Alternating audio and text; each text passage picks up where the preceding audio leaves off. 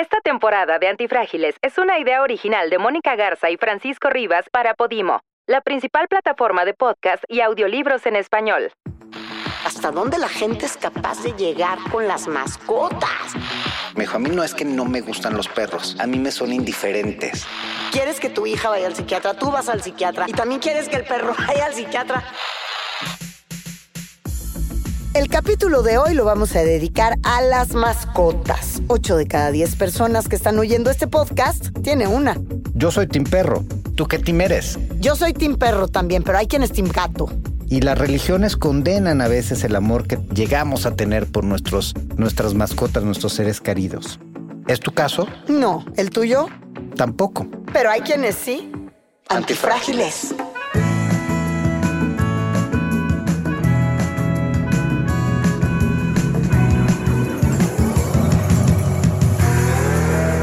Personas que se benefician de las crisis Que prosperan, crecen, al verse expuestas al cambio. y que les encanta la aventura, el riesgo. Nosotros, Mónica, Francisco, somos eso. Antifrágiles. Fortalecidos por el caos. Como perros y gatos nos vamos a poner el día de hoy. Francisco Rivas y yo. ¿Cómo estás, Fran? perro. Yo, Yo estoy perro. yo también. no quería decir lo otro. Este, tú tienes perros, ¿verdad? Yo tengo dos, Lupe y Gollum. Yo tengo una perra, yo digo que es una perra trans y luego les cuento la historia, pero yo tengo una perra, Loto, que fue perro y perra porque nació hermafrodita.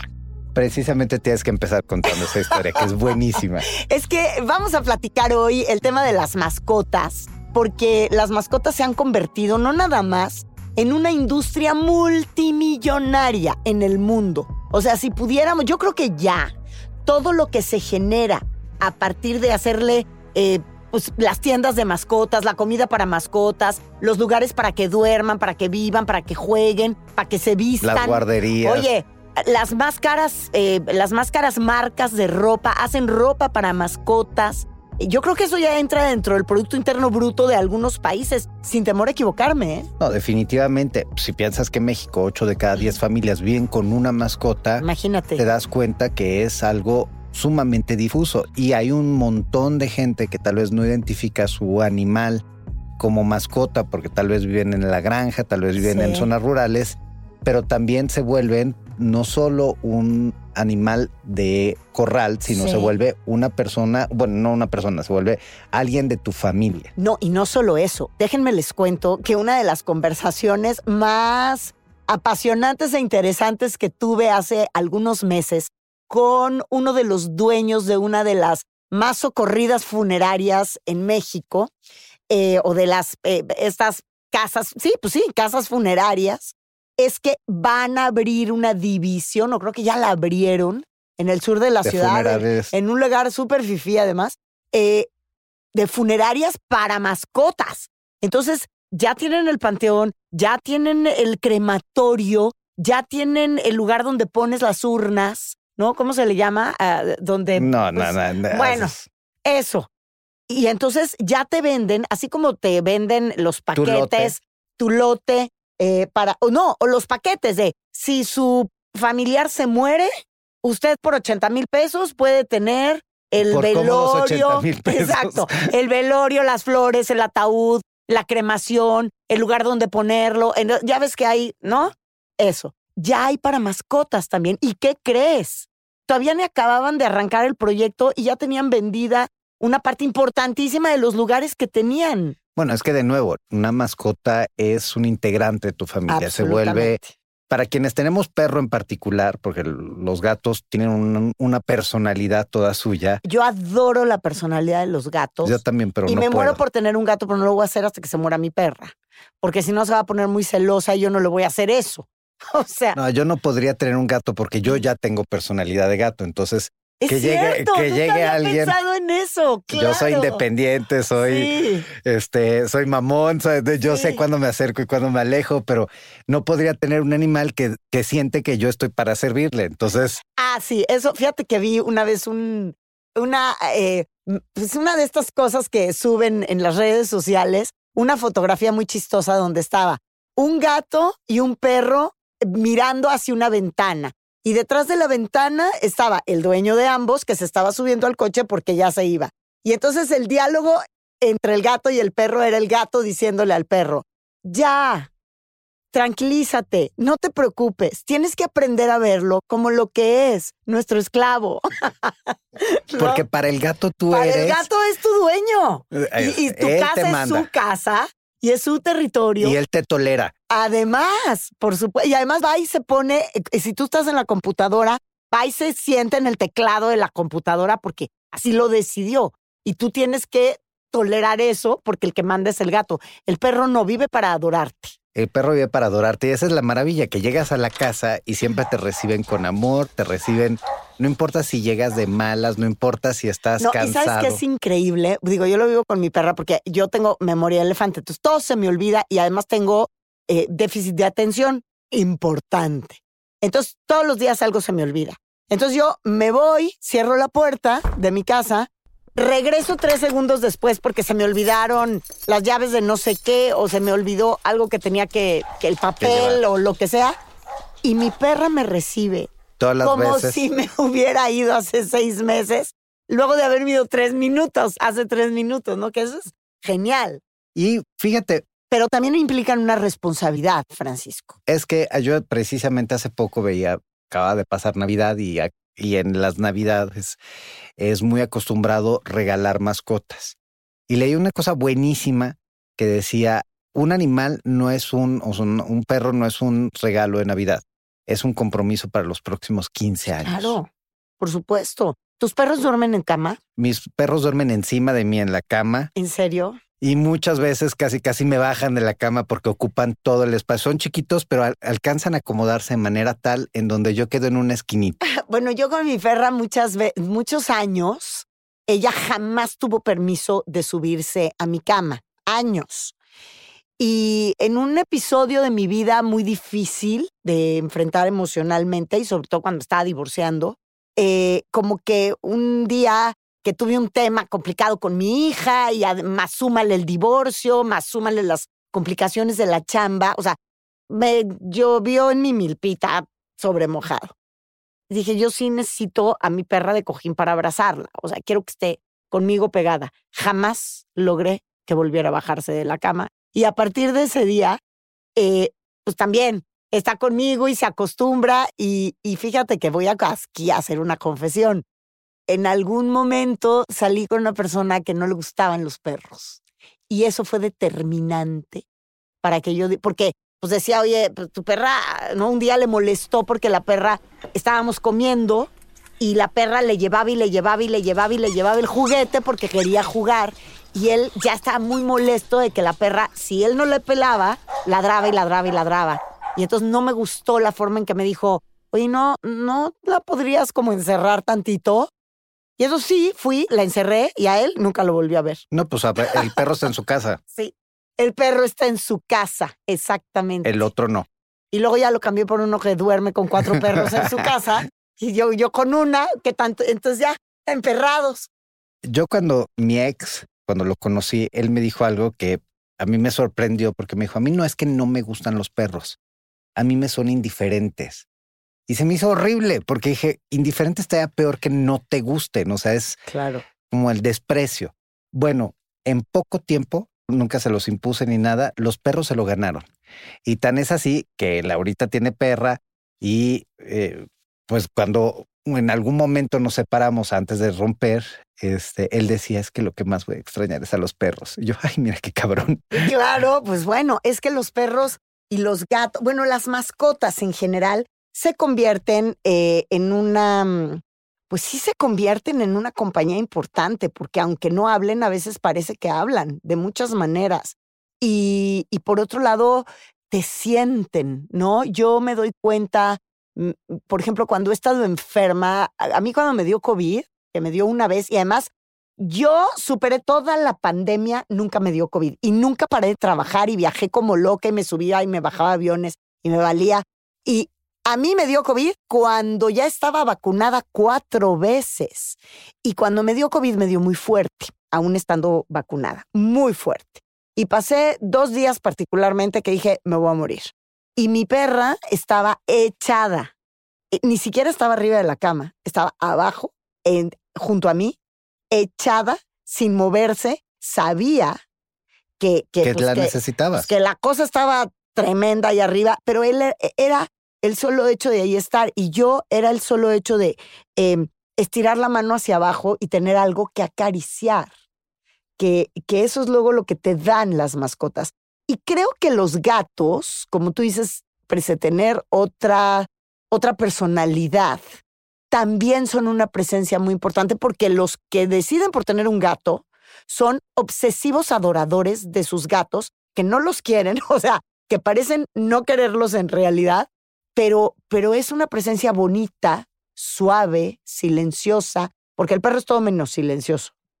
No, eh, no, no. Exacto. Mira, allá en Italia yo tengo gatos y son muy chistosos porque ahí sí ves unas personalidades tan diferentes en los gatos, porque sí hay gatos que son más cariñosos, hay gatos, por ejemplo, tenemos uno que a las 5 de la mañana sí sí o sí te tiene que ir a despertar, tumba puertas y se mete a las recámaras y son listos, son sumamente Muy listos. inteligentes, O sea, sí, abren, claro. a- logran abrir puertas. Una- a mí me sorprenden los gatos, pero sí tienen personalidades muy diversas.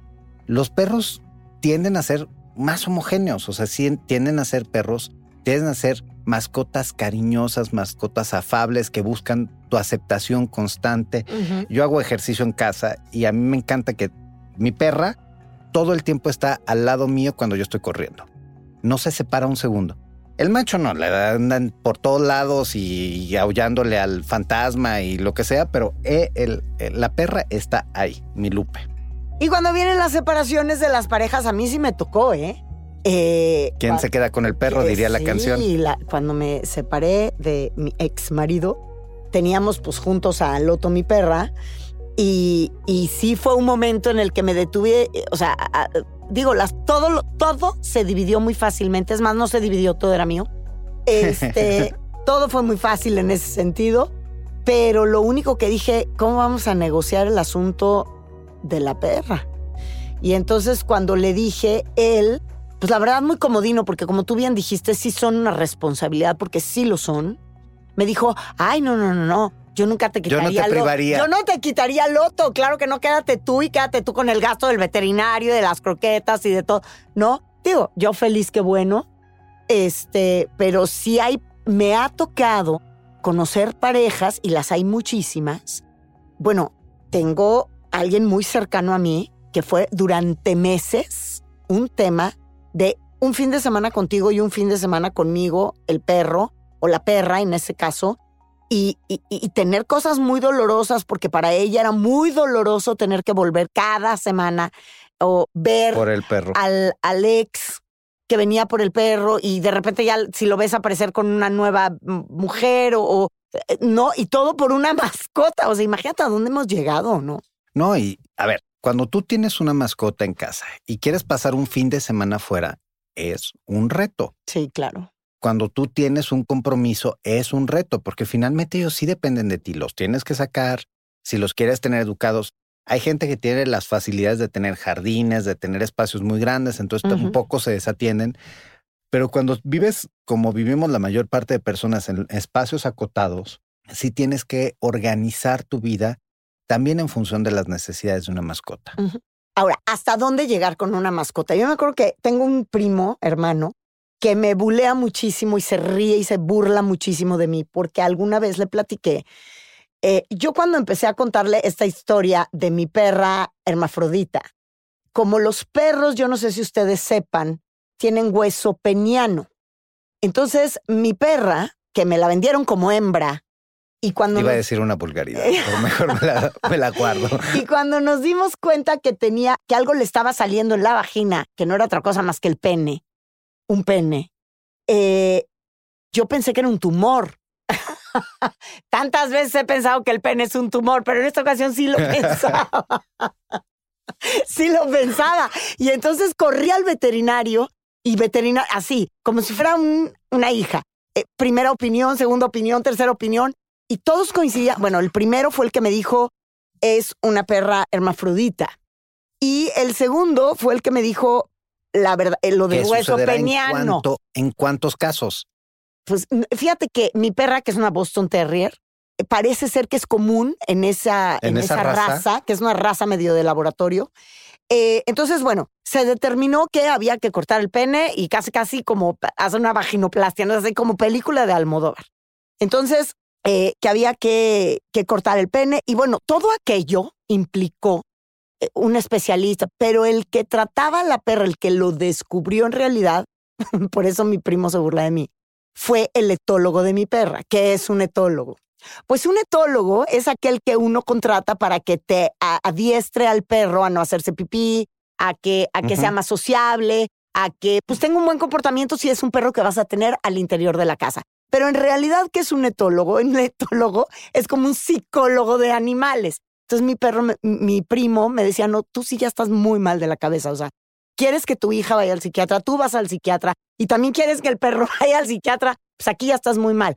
Entonces, ¿hasta dónde debemos de llegar con las mascotas? ¿O hasta dónde la gente es capaz de llegar con las mascotas? Bueno, la- Eso ya es una locura de uno como ser humano, perdóname. yo sí conozco muchas familias en donde hay una... Porque dicho sea de paso, lo de mi perra fue un gastazazo, ¿eh? Yo, Oye, yo la- creo que sobre las cuestiones médicas, o sea, Le es decir, conseguí un, o sea, el, el veterinario que la operó tiene una cámara hiperbárica para perros. Eso es real, ¿eh? A ver, sobre la parte fisiológica, yo estoy en favor. O sea, si un perro tiene una enfermedad, lo debes atender, porque es alguien a quien amas y que te ama. Un perro, un gato, un hámster, una mascota que tú quieras. Sobre la parte en donde humanizamos a las mascotas, ahí sí tengo un poco de creepy. O sea, por ejemplo, yo mis perros los adoro, pero sé que son perros. No son mis hijos, Sí, claro, los adoro, pero no son personas, son Sí. perros. totalmente. Y yo tengo amigos que les hacen fiesta de cumpleaños, video de 15 años, este... Bueno, ma- mi hija ha subido innumerables ocasiones porque ma- ella sí es súper animalera, tan animalera que, bueno, estuvo a punto de ser detenida en Estados Unidos por participar en una manifestación de PETA, donde se fueron a vaciar, así, a vaciar literal, y a, y a llenar de tinta. Matilda estaba estudiando en San Francisco y de repente me escribe y me manda unas fotos de fuimos a vaciar una carnicería de un supermercado y nos sacó la policía. Y yo con los pelos de punta, porque le decía, Matilda, te van a quitar la visa. claro, tienes una visa de estudiante que me costó muchísimo trabajo conseguir y estás viendo y no ves. Y además Trump, eh, era la época de eh, la administración de Donald Trump.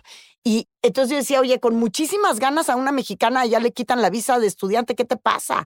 ¿No? Eh, y, y, bueno, claro, hay gente que es muy, muy, muy, a- de, de vamos a defenderlos por sobre todas las cosas. Creo que eso a mí en lo personal me parece un pequeño exceso.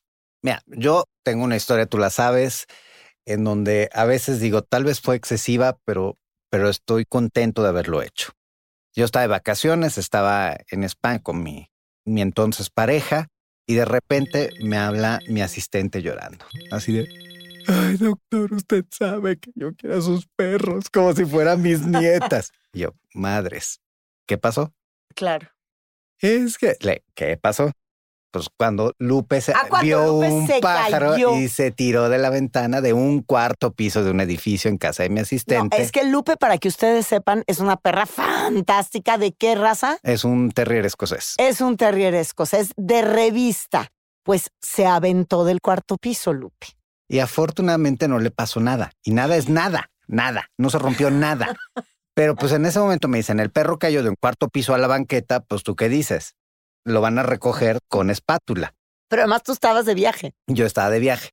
No había forma de cambiar el boleto, tuve que comprar un boleto nuevo, regresarme en el momento, porque dije, si se va a Pero si morir, no le había pasado nada, ¿para qué te regresabas? porque no pare, o sea, me pasan al veterinario y me dice, el perro se cayó de un cuarto piso, es muy probable Pues que vaya a tener hágale, una hemorragia. hágale que le hicieran una radiogra- Le estaban o haciendo, radiografía o le lo estaban haciendo, pero lo que decían es, se cayó de un cuarto piso, No sabemos aun adentro. cuando no se vean este, algún tipo de lesión o de sangrado, es muy probable que pueda tener una convulsión y se vaya a morir. O sea, sí me lo dijeron así. Mi hermana llega al veterinario y me dice, pues es que yo viví bien a Lupe. Entonces pues, dije, ¿cómo? O sea, si se cae un cuarto piso tal, me regreso. Yo llego, o sea, paso un viaje infernal. Para esto me tocó a uno de, de, este, de los empresarios que, que donan al observatorio. Entonces, todo el viaje de regreso, él quería venir a platicar y yo pensando en mi perro. Llego a México y veo a Lupe cagada de la risa Ajá. Y feliz de verme. ¿Cómo interpretas que una perra se está riendo? Perdón. no, bueno, Digo, estaba perdón. feliz ella. La, y aparte, o sea, la bajo, la, la agarro, la abrazo, la bajo, Movía la cola. movía la cola y se va a pelear con otro perro, como Ah, es no, Susana bueno. costumbre. Sí. Entonces dije, pues no, o sea, tiré a la basura un chorro de tiempo, días de vacaciones, pero, pero estoy contento de haberlo hecho. Si no lo hubiera hecho, hubiera vivido muy mal esos días, ¿no? Si te das cuenta, le estamos dedicando como que muchísimo más tiempo a los perros porque te- conocemos más gente que tiene perros. Y porque a somos gente- team perro. Porque somos team perro, pero también el team gato no es tan chiquito. Sí son 43.8 millones de personas los que tienen perro en México. Bueno, eso dice el INEGI. Pero son 16.2 millones de, de mexicanos que prefieren a los felinos, lo cual no es poco, tampoco. Y hablábamos de lo que te genera el gato contra lo que te genera el perro, la personalidad del gato contra la personalidad del perro. Eh, tú me contabas hace ratito, y ojalá lo compartas ahorita, eh, la tradición musulmana, eh, lo que tiene que ver la figura o qué representa la figura del gato en ellos. Y yo te contaba que en el budismo, por ejemplo, bueno, pues que es un camino espiritual que yo he estado acercada hace 30 años, los gatos representan justamente la espiritualidad. En el, budismo se considera a los eh, gatos como seres iluminados. Tú sabes que el objetivo en el budismo es la iluminación, ¿no? Que el único que llegó a la iluminación eh, fue el Buda y es ver las cosas no como parecen ser, sino ver las cosas como son. Eso es en realidad la iluminación. Y para los budistas, los gatos es un animal iluminado. O sea, el gato no tiene filtros en su mirada sobre la realidad. Fíjate qué interesante. Se suele decir que eh, que quien no se relaciona bien con su inconsciente nunca puede llegar a conectar por completo con un gato, ni tampoco va a entender los misterios de la personalidad gatuna. Pues los musulmanes también lo consideran un animal sagrado. Eh, todo resale a cuando una vez eh, Mahoma visitaba una casa y en esa casa el gato se acostó sobre, sobre él, sobre su manga. Llega la hora en que Alá se tiene que ir y pues espera que el gato se despierte, pero pues el gato como es conchudo ya, y ya lo decíamos, pues hace lo que quiere. Y no se despertaba, Alá se tenía que ir. Entonces agarra una espada y se corta la manga de la túnica para no molestar al gato. Entonces a partir de ahí, en la cultura musulmana, si tú vas, quien habrá visitado Istambul, pero si no, este, Marruecos y otros países islámicos, van a ver que hay gatos por todos lados y son tratados espectacularmente bien. Les dan Claro. comida por todos lados y los perros son considerados sucios, son considerados animales sucios. Tan es así que en el mundo islámico casi no hay perros. Pues voy a tener que romper tus ilusiones musulmanas, porque además de que el Islam es una de las religiones más jóvenes en el mundo, no así el budismo, que es de las más antiguas, te quiero decir que esa misma leyenda que cuentan los musulmanes, que es de ellos, la cuentan los budistas. La tengo aquí. Cuenta la leyenda que un gato, y es una leyenda budista, que un gato se quedó dormido sobre la túnica del Buda. ¡Wow! Este último decidió no molestar a su apacible sueño y para seguir con sus actividades cortó el pedazo de tela alrededor del felino para poder levantarse sin interrumpir su descanso. Te recuerdo que el budismo tiene más de 2.500 años de existir, no así eh, la religión musulmana. Pero es que fíjate, esa- no hablaremos de religión y no bajaremos en ese tema, pero como Claro. hay historias que se acumulan, ¿no? Y como muchas de las religiones, sobre todo las monoteístas eh, o aquellas que buscan la espiritualidad, tienden a tener raíces comunes. Y fíjate, ahora que hablamos de eso, eh, por ejemplo, en la Navidad, pues, ¿qué es lo que pone la gente que le encanta poner arbolito? Bueno, que el arbolito es una tradición como que más bien gringa. Origen, bueno, es de Pues, origen bueno, pagana bueno, y luego fue adoptada. y- Pero a- abajo del aquí ponemos el arbolito y abajo del arbolito ponemos el nacimiento y en el nacimiento pues está el burro, la oveja, este y todos esos animales que jamás hicimos mascotas, ¿no? Y deberíamos de quienes crecimos en una familia católica, pues casi deberíamos de considerarlos sagrados y nadie se acerca a las ovejas. A ver, mi bisabuelo, que era de Atotonilco, el Alto Jalisco, vivió hasta los 106 años Sí. y su mascota era un burro. Hasta los 106 años, ¿no te da terror heredar eso? Pues es que sí son longevos en mi familia. Yo siempre digo que yo a los 60 me suicido, ¿eh? Pero bueno, y luego, Él para todos lados andaba con su burro. A mí con debo su burro, con su burro, era un burro, un burrito. Y a mí, a mí mi abuelo me, me pero él parecía. vivía en un rancho o algo. Vivía en Atotonilco, el Alto donde- Jalisco. Donde es fácil andar jalando un burro. Y bueno, hace 45 años, pues como general, no. De alguna manera todos andamos jalando algún burro por la vida. Y algunos hasta los tenemos en No, gobierno. ya, ya. En gobierno pensé que te ibas a ir Todavía cosa más extremos. Bueno, Oye, pero también de- hay que reconocer a todos los que tienen mascotas diferentes, desde peces, animales exóticos, pericos, reptiles, sí. arácnidos. y se nos está yendo un tema muy de actualidad.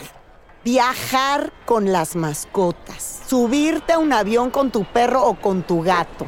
Y ahora ya hay, eh, incluso hay quien te ofrece, porque ves que antes te daban los médicos, los psicólogos, psiquiatras, un El certificado. certificado de dependencia psicológica del animal. Oye, me encontré hace no mucho con que ahora hay quien te lo consigue, así como el que te consigue el título profesional, así como los de Santo Domingo en la Ciudad de México, pero el que te consigue el certificado de dependencia Que es, psicológica sí, de que tu es un perro animal de para que te lo puedas subir con... Oye, qué cosa. Ah, eso sí me parece. Para empezar, me, fal- me parece una falta de respeto para quien sí tiene Claro, una necesidad. una necesidad, por y supuesto. entonces estás lastimando a quien sí tiene una necesidad y, y tal vez va a ser privada de esa necesidad porque, pues como se prostituye este tipo de acciones, pues lo van a hacer mucho más difíciles de conseguir estos certificados. Tú sabes que España es el país por mucho más avanzado en todo lo que tiene que ver eh, eh, con tratamientos a personas con discapacidad. Si tú hablas de trastorno borderline, están las mejores clínicas para atender eh, eso como especialidad. Si tú hablas de autismo, los mejores programas de tratamiento para hacer en la medida espectro. ajá, el espectro autista a los niños o jóvenes o personas adultas dentro del espectro más independientes y a los niños, y te lo digo porque yo tengo una amiga muy querida que tiene un hijo autista, eh, de hecho ella es muy conocida en, en, el medio del espectáculo, fue conductora de Ventaneando muchos años, que es eh, Jimena Pérez, la Choco, la famosísima Choco, tuvo un hijo eh, que vive en la condición autista, que vive en el espectro autista, se lo llevaron a España porque ella y su marido tienen la doble nacionalidad. En España eso te lo paga el Seguro Social, porque si no, pues es prácticamente impagable. Pero ¿por qué estoy dando todo este intro a esto? Porque ah, lo primero que le pusieron al, chiquito, que hoy debe de tener unos cinco años, fue un perro para algunos de sus ejercicios, para un poco relacionarse mejor con el mundo. Tú sabes que los niños autistas se, o sea, viven en un mundo encerrado de ellos, adentro de una cajita de la cual salen difícilmente. Los perros sí pueden hacer que salgas de ahí, pero ¿sabes cuánto cuesta entrenar a un perro en España? O sea, ¿cuánto te dicen que cuesta un perro entrenado No, para acompañar a un niño autista? 50 mil euros No cuesta el perro entrenado. Ese es un datazo, porque cuando a mí ella me lo dijo, ellos no compraron el perro, el Estado se los proporcionó dentro del tema de, eh, pues digamos, la seguridad social que tienen allá, que es maravillosa. Igualita que la de aquí, ¿verdad? Pero bueno, eh, pues, imagínate, pero ya me regresé a los perros, mejor regresemos a las ver, arañas. hay, hay, hay, otras, hay otras técnicas terapéuticas en casos de depresión, en casos de ansiedad, eh, que es la equinoterapia, en donde les enseñan precisamente a acariciar a los caballos, a montar a los caballos. La equinoterapia se través- utiliza muchísimo también para este temas de, pues sí, temas de autismo, por ejemplo. Ajá. Y la otra es el nado con delfines, Mm. que son, esa es un poquito más eh, emergente por Sí, lo pero el mismo de que delfín, o sea, como no seas un putrimillonario que tiene una alberca que parece mar en su jardín. No, no, no, aquí son lugares específicos. delfín, ¿no? Pues, pero bueno, pues entonces las mascotas, parte de las familias. mascotas, Perros o gatos o delfines o hurones o eh, serpientes. ¿No? O peces. O Hay gente que tiene peces. Bueno, eh, son estéticamente muy bonitos, poco, pero poco eso es como un cuadro que se mueve, ¿no? Porque, pues, ¿qué puedes hacer? Aunque yo te voy a decir, ya para terminar, una anécdota simpaticísima. Una compañera mía, eh, colega, reportera, un día mm, íbamos a ir a comer, me dice, oye, ¿no te importa si pasamos rapidísimo a, a este lugar de mascotas? Porque tengo que preguntar sobre algo que le pasa a mi pez. Y entonces al pez le habían salido como espinitas en el lomo, un pez con un determinado tamaño que le habían salido espinitas en el lomo. El diagnóstico del veterinario para el pez fue estrés. el pez estaba No estresado. estresen a sus perros, no mi- estresen a sus peces. Mi amiga, o sea, hizo todo un movimiento para, en su tarde para poder eh, comprar el medicamento o la comida que le tenía que echar al agua para que el pez No se se, desestresara. Por eso te digo, ¿hasta dónde vamos a llegar con las mascotas? Nuestras mascotas queridas. Nuestras mascotas queridas. Y porque hay otros humanos que actúan como mascotas, pero no lo son. Gracias, Paco. Gracias, Moni.